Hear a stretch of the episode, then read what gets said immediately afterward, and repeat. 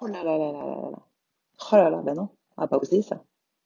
Est-ce que ça t'est arrivé d'être dans un groupe euh, où toi-même tu es élève, tu te fais former, voilà, tu suis une formation, et que tu as peur de pas savoir quoi faire? Tu as peur que si tu essayes ça, ça donne pas ça, et tu voudrais la réponse parce que euh, avant de t'engager, tu veux être sûr quoi de de prendre de risques? Mais quel risque? Est-ce que c'est des vrais risques d'ailleurs?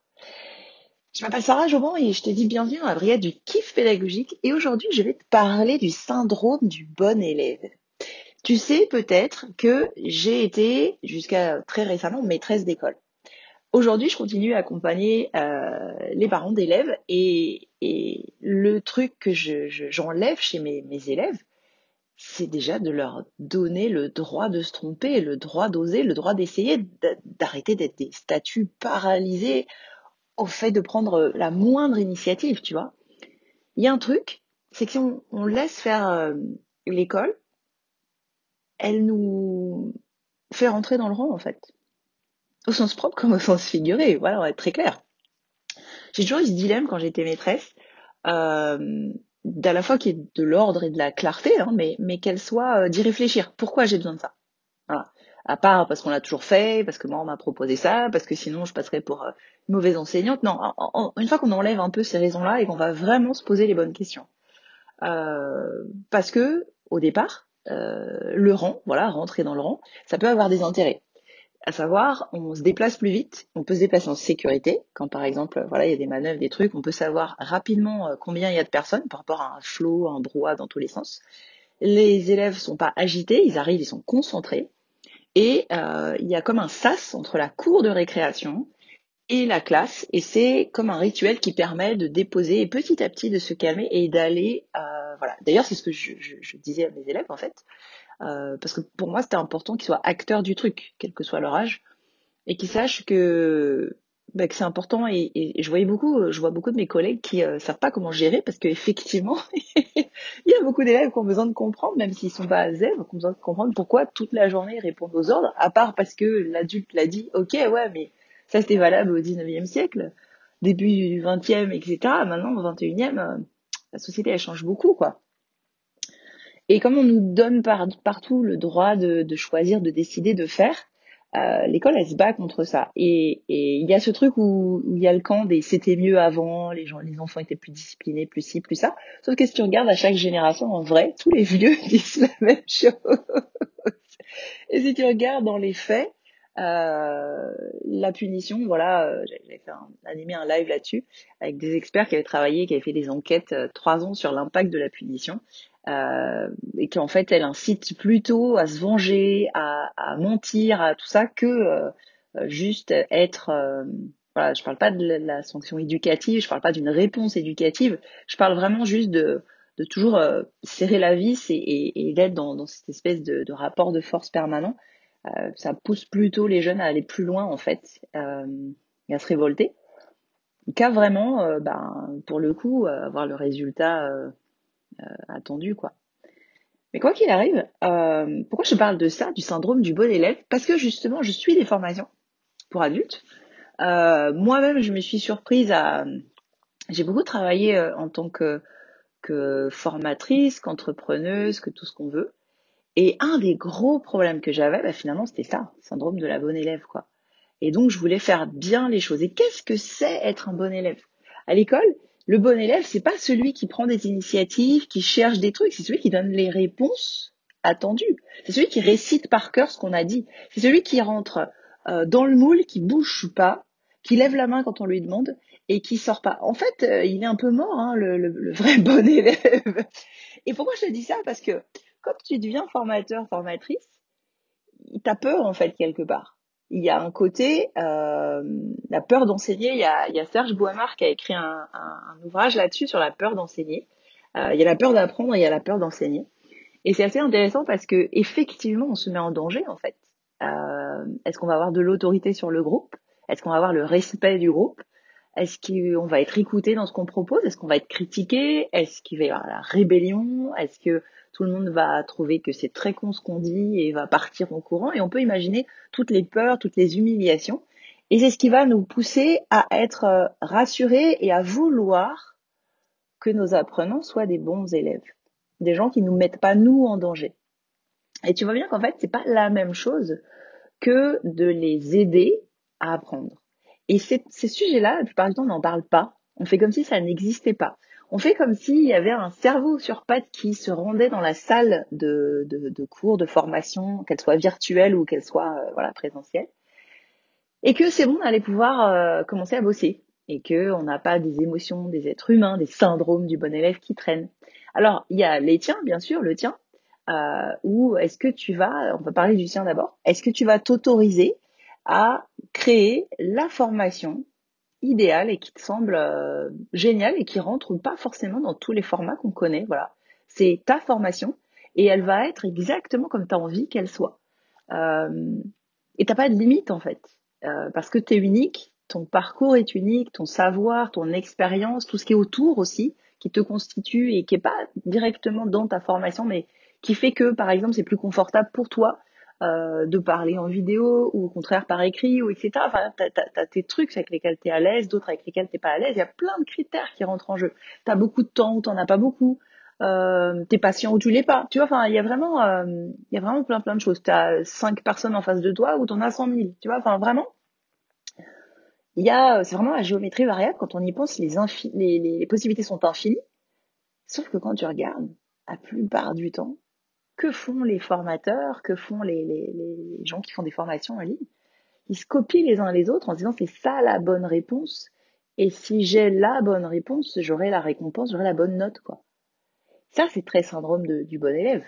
Or, malgré tout, ce qu'on remarque, c'est que c'est les lanceurs de tendance, c'est ceux justement qui sont pas ces, bons élèves, qui sont innovants, quand pas un tempérament de leader, un tempérament euh, innovant, créatif, qui vont euh, se poser les bonnes questions à savoir de quoi mes apprenants ont besoin pour apprendre, qu'est-ce qui les bloque, qu'est-ce qui pourrait les empêcher et que je vais éliminer dès la conception de ma formation, et comment faire en sorte qu'ils s'approprient pour de bon ce que je leur transmets? Pas juste que leur carnet soit super rempli, qu'ils aient plein de PDF, non ça je m'en fous en fait, c'est à la fin, ouais, ça me protège un temps et c'est un, un objet transitoire, mais si ça part de mon cerveau à juste un papier, et que eux sont pas capables d'appliquer tout ce que je leur ai transmis et que ça ne les amène pas à la transformation voulue, à la libération, à la nouvelle compétence, à un nouveau métier, une nouvelle vie, peu importe l'objectif, ben j'ai raté en fait.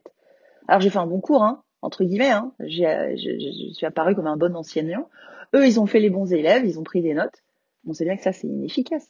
Tout le monde critique l'école et toi, est-ce que tu retournerais à l'école aujourd'hui? Non, ce serait très sérieux. Si, si vraiment tu avais, euh, euh, avais le choix, D'ailleurs, t'as le choix, il y retourne pas, mais euh, est-ce que tu irais taper les cours comme ça à l'ancienne, assis toute la journée à recopier, etc. Vraiment, en vrai. Tu, peux me le dire entre nous. Hein. Bah non, parce que c'est chiant en fait. Parce que c'est débile. Parce qu'aujourd'hui, avec, euh, avec toutes les applications et tous les trucs qui existent, qui sont en multimédia, en couleur, on peut cliquer, on peut euh, écouter, on peut, voilà, ça, ça utilise tous les sens.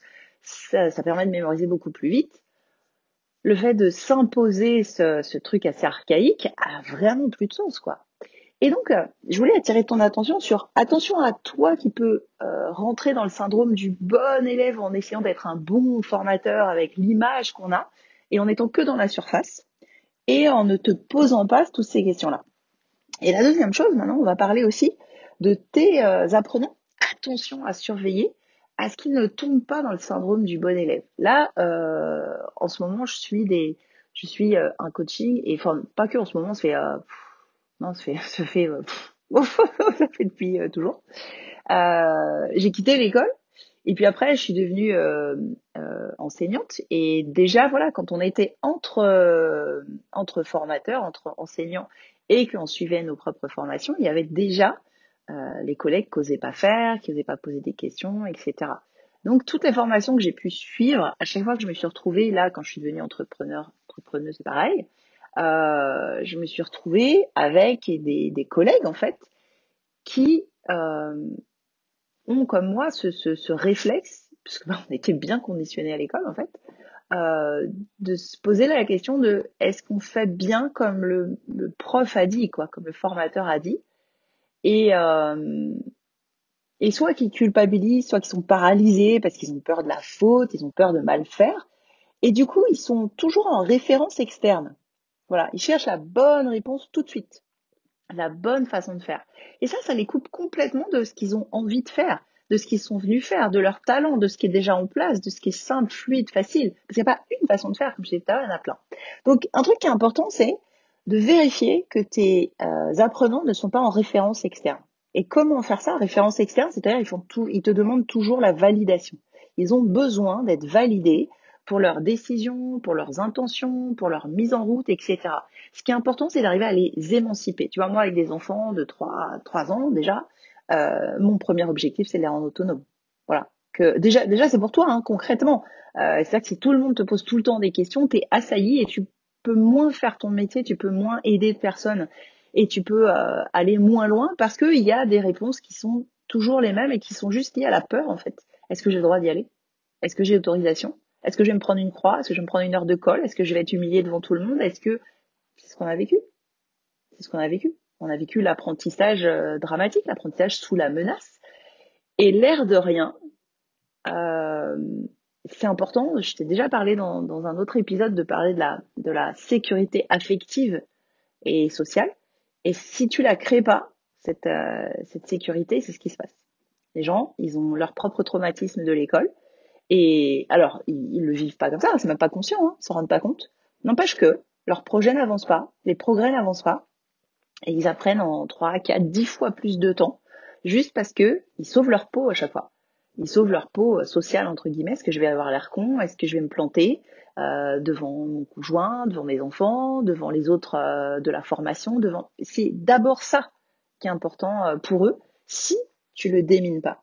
Et donc, ils vont être euh, mettre toute leur énergie à être un bon élève plutôt que euh, être dans l'essai et la réussite. Quand, on, quand on, est, on a appris à marcher, on se préoccupait pas de savoir, et c'est pour ça qu'on a appris à marcher si vite, on se préoccupait pas de savoir si euh, on avait euh, bien euh, fait le transfert de poids de la jambe gauche vers la jambe droite, si on avait un bon équilibre et un bon angle euh, du bras droit par rapport au reste du corps, tu vois, ce genre de truc. C'est pas du tout comme ça qu'on a appris. Il y a beaucoup d'apprentissages qui vont se faire en essayant en se plantant, en réajustant, en comprenant, en observant. Et c'est pas intellectualisé. C'est ou voilà, c'est intellectualisé, mais plutôt cerveau droit que cerveau gauche, quoi. Et résultat, euh, enfin hémisphère droit plutôt qu'hémisphère gauche. Et résultat, euh, attention à ça parce que si on n'y prête pas garde, de base, on est d'abord dans créer les conditions de tomber dans le syndrome de l'élève, du bon élève et qui bloque tout. Donc les gens ont du mal à s'autoriser, ils ont du mal à être eux-mêmes, du coup ils sont pas du tout alignés, du coup ça marche pas et du coup, nous, on se remet à essayer de trouver des réponses. On se dit, mais pourtant, je comprends pas, ma méthode, elle, elle marche normalement. Ouais, mais elle va marcher pour qui en vrai? Elle marche pour les gens qui sont déjà alignés, qui ont déjà pris la décision de dire, bon, moi, ça, ça me gonfle et je ferai ce que j'ai envie de faire, d'écouter ce que tu proposes, mais aussi de pas renoncer à qui ils sont. Et c'est pour ça que ça marche pour eux. Et du coup, on se dit, mais attends, si ça marche pour eux, ça va marcher pour les autres. Oui, attention, sauf qu'il faut créer pour chacun la sécurité affective qui va permettre de s'autoriser. Et donc, ton combat, on dit d'ailleurs que dans euh, la réussite, dans le changement, la transformation, il y a 80% de mindset et 20% de stratégie, en fait, d'astuces et de, de, de, de plan d'action, quoi. Et c'est vrai, en fait. C'est énormissime. Moi, depuis que je, j'enseigne, depuis que je forme des formateurs, depuis que j'accompagne, euh, je passe le plus gros de mon énergie à rassurer les gens. C'est ok, ils ont le droit de se tromper. Ils vont pas être humiliés euh, ils vont pas être nuls, ils vont pas être punis. Et j'ai pas besoin de leur dire comme ça parce que c'est pas comme ça que ça se passe. Mais euh, je fais appel à cette partie de, de l'élève euh, qui a été euh, bah, euh, traumatisé comme ça. Et, et, tu vois, ce qui est assez drôle, c'est que mon, mon, fils est, arrivé. Alors ma mère était déjà comme ça, mais mon fils m'a vraiment posé ces questions-là. Tu vois, lui, était pas du tout, il avait pas du tout dans l'idée de rentrer dans les rangs au départ. Tu vois, il est rentré à l'école en maternelle en toute petite section à deux ans et demi. Et la première semaine, euh, je reçois un mot de sa maîtresse qui dit j'ai euh, un problème avec Quentin, il fait des colères. Et, et je dis aïe, euh, j'avais pas prévu en fait qu'il rentrerait pas dans le rang en fait. Et ça m'a amené à me poser toutes ces questions-là, voilà. Parce que pour mon fils, pour l'amour de mon fils, je me suis dit, est-ce que c'est ce que je veux pour lui? Est-ce que j'ai des bonnes raisons de le faire à part euh, paraître une bonne maman et qui a l'air de bien élever son enfant? Et quitte à, sacrifier son fils et il y a pas voilà et avec tout ce que j'apprenais sur euh, le développement de l'enfant sur tout ce que les neurosciences euh, expliquent etc je, je je pouvais pas en fait euh, ignorer ce qui se passait et comprendre que c'était l'école sur certains trucs qui étaient à côté de la plaque qui étaient beaucoup dans l'interprétation. Et puis après ben en tant que, que maîtresse enfin voilà je vais clore sur ça mais il faut être clair que dans les, les, les écoles les collèges les lycées il y a une poignée d'adultes pour une centaine d'enfants, quoi. Une ou deux ou trois cents enfants. Résultat, pour contenir, euh, l'école a eu l'habitude d'être dans la, coercition, dans le rapport de force, dans l'humiliation, dans tout ce qui va faire plier et couper les, les têtes qui rentrent pas dans le rang, quoi. Euh, plus bah, toute l'histoire qu'on a eue, tout le rapport. Euh, voilà, la, la, la, femme a été soumise à son mari, le patron a été soumis à son, à son, euh, enfin le père a été soumis à son patron, euh, les enfants soumis à la femme. Enfin voilà, il y a toute une chaîne comme ça de soumission. Ce que dit Jen Nelson d'ailleurs, qui explique pourquoi aussi les rapports dans la famille et partout changent, c'est qu'à partir du moment où il y a eu l'émancipation et où euh, les, les, femmes ont commencé à travailler aussi, à pas forcément être aux ordres de leur mari, les enfants, ils ont eu un autre modèle.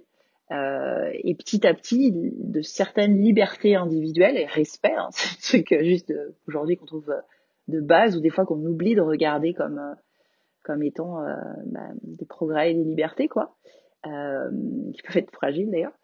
Bah, résultat, tout ça on le, ça se joue en fait et ça se joue aussi dans nos formations. Mais euh, voilà, sache qu'on traîne tous euh, tous ces trucs-là inconscients de, de famille, d'enfance, etc. Et que donc, ce qui est important, pourquoi je te parle de ça, c'est que toi, ton objectif, c'est d'amener les gens et de les transformer et rapidement. Voilà. Moi, je suis quelqu'un qui suis pas patiente, hein, je vais te dire, et j'aime pas faire les trucs pour rien. J'aime pas, répéter mille fois. Donc, euh, et puis c'est tellement gratifiant. Et puis moi, c'est comme un défi, tu vois, de dire, de dire, ouais, attends, t'as as mis tant de temps pour avant, je suis sûr qu'on peut mettre encore moins. Euh, là, c'était pas confortable. Attends, attends, attends, tu vois. Là, non seulement on va s'amuser, mais en plus, euh, tu vas, tu vas l'apprendre, tu vas même pas t'en rendre compte. Bon, j'avoue que moi, c'est un jeu, en fait. C'est un vrai défi de toujours faire encore plus vite, encore mieux, encore plus durable. Tu vois, c'est ce truc où tu l'as fait une fois, c'est bon, c'est ancré, t'as pu y revenir. Euh, parce que c'est que des outils, ça, derrière. C'est des outils pour, pour communiquer mieux, pour être mieux avec les uns, les autres, pour avancer, euh, pour rendre le monde plus beau, pour euh, offrir des meilleures choses à nos enfants. Donc, euh, on va pas, je veux pas qu'on perde de temps avec ça. En fait, il faut rendre les gens capables assez rapidement. Et résultat, euh, le truc qui est intéressant, c'est de dire que euh, la voie et la piste, c'est vraiment une clé. C'est à partir du moment où les gens ils s'autorisent à essayer, à ne plus te prendre comme référentiel externe et à tâtonner, à prendre des éléments que tu donnes dans ta formation mais à les, à, les, les assembler avec euh, leur propre tambouille, avec eux-mêmes, avec leur expérience. Et euh, toi, ton rôle, c'est aussi vraiment, j'en ai déjà parlé dans, dans, un épisode de la première saison, d'être un facilitateur. Et le rôle de facilitateur, c'est ça, c'est, pas le prof sur son estrade qui est le sachant absolu et qui sait euh, tout, mais qui garde quelque part son savoir, parce que finalement, il l'expose, mais comme il le rend pas accessible, bon, bah, c'est comme si il le mettait, mais derrière une, une paroi de verre, hein, finalement. Le facilitateur, il va euh, plutôt être dans l'écoute, euh, comprendre d'où part euh, l'autre et venir ajouter ce qu'il lui faut. Donc c'est beaucoup plus pointu parce que si tu veux, c'est pas le truc où tu vas réciter tout ton laïus de A à Z sans respirer et l'autre doit tout prendre et se débrouiller pour l'assimiler. Non, c'est beaucoup plus exigeant. C'est que là, parmi tout ton savoir, tu vas pas les assommer avec ton savoir, tu vas les écouter, tu vas voir où ils en sont, tu vas faire un diagnostic et tu vas venir leur apporter ce qui leur manque tu vas, à partir de ce qu'ils ont fait, tu vas aussi les amener, les mettre en capacité de comprendre par eux-mêmes ce qu'il leur faudrait. Et toi, tu vas aller après beaucoup plus loin. Et là, tu vas aller plus loin dans ton savoir et ton expertise. Mais tu vas pas venir leur donner des trucs dont ils n'ont pas besoin au moment où ils n'en ont pas besoin. Donc, euh, tu vois qu'il y a beaucoup plus d'exigences en fait dans cette posture de formateur facilitateur. Et, euh, et c'est beaucoup plus kiffant, pour être très clair. Et du coup, ce qui va être très important, euh, c'est que les gens, quand ils te parlent, quand tu veux les guider, si tu veux savoir s'ils sont dans le syndrome du bon élève, il faut que tu regardes si c'est la peur qui les, qui les guide. Voilà. Ils ont peur d'échouer, ils ont peur de pas savoir, ils ont peur euh, de pas s'en sortir. Alors après, tu vois, ça, ça dépend des enjeux. Peut-être euh, les gens qui te forment, c'est pour aussi changer de vie professionnelle. Et du coup, ils ont peur euh, de rester coincés dans ce qui les bloque aujourd'hui et que leur malheur euh, bah, s'éternise. Si c'est des gens qui sont, euh, euh, je sais pas, célibataires ou en couple, au contraire, dans un mauvais mariage, ils ont peur d'être coincés dans cette situation à tout jamais. Si tu, voilà, je sais pas quelle est ton, ton, expertise, mais en fait, ce qui est important de regarder, euh, s'ils ont peur d'être ridicules aussi, de pas savoir faire, de pas être à la hauteur. Ce qui est important de regarder, c'est est-ce que c'est la peur qui les drive ou est-ce que c'est la joie? Et la joie, c'est un bon indicateur. Alors là, tu vois, on n'est pas du tout dans l'historique euh, de l'école avec euh, avec l'histoire de la joie puisque c'est tabou. La joie le plaisir à l'école euh, c'est louche quoi. Tu vois on est plutôt dans la culpabilité la faute dans le fait d'en chier réussir. Donc tu vois on a tout ce, ce cet inconscient collectif. Mais euh, sache-le quand quelqu'un est dans, dans dans la joie ça veut dire que ses besoins sont satisfaits. Ça veut dire qu'il est solide à l'intérieur. Ça veut dire qu'il se sent lui-même. Ça veut dire qu'il se sent d'essayer. C'est très porteur comme énergie. Et euh, du coup, comme il y a une histoire d'essai aussi, de tâtonnement, en vrai, on est plus dans une démarche euh, scientifique à certains moments donnés. On peut avoir des, éléments de, de connaissances théoriques, mais on va toujours faire une hypothèse, toujours faire un essai. Et à partir du moment où tu mets tes élèves dans cette posture-là, ils vont en prendre l'habitude. Ils vont se rendre compte qu'ils n'ont pas de risque, euh, que tu vas pas les maltraiter, mal les noter, convoquer leurs parents et ce genre de, de choses ou d'équivalent pour les adultes en fait. Et résultat, euh, leur cerveau va pouvoir se reprogrammer. Ils vont se rendre compte qu'ils n'ont rien à perdre, qu'il n'y a pas de risque. Et ils vont prendre l'habitude d'essayer de devenir des grands. Voilà, d'arrêter d'essayer d'être des bons élèves qui obéissent bien à leur maîtresse. Et euh, c'est important. Voilà, sache-le. Tu as un vrai rôle, une vraie mission d'aider les gens à s'émanciper. Donc, euh, voilà, je te souhaite plein de belles énergies pour apporter euh, vraiment, parce que c'est un super cadeau que tu fais en plus de ton expertise. Tu changes leur vie dans le sens où tu leur permets de grandir intérieurement et ils ont la preuve que ça marche, qu'ils ont avancé avec toi et retomberont jamais euh, plus bas en termes d'estime de, soi, en termes de d'oser essayer, pas essayer, parce qu'ils ont réussi avec toi. Ils savent maintenant que c'est possible. Donc bonne émancipation à toi. Fais-moi péter ce syndrome du bon élève, que ce soit pour toi ou que ce soit pour ceux que t'accompagnent. Et je dis à très vite dans la Moudita, euh, pardon, dans la, oui, ça c'est pour les parents, dans la brigade du kiff pédagogique. Et tu peux nous rejoindre aussi dans le groupe Facebook de la brigade du kiff pédagogique si tu as envie qu'on discute de euh, ce sujet du syndrome du bon élève et de bien d'autres. À tout bientôt!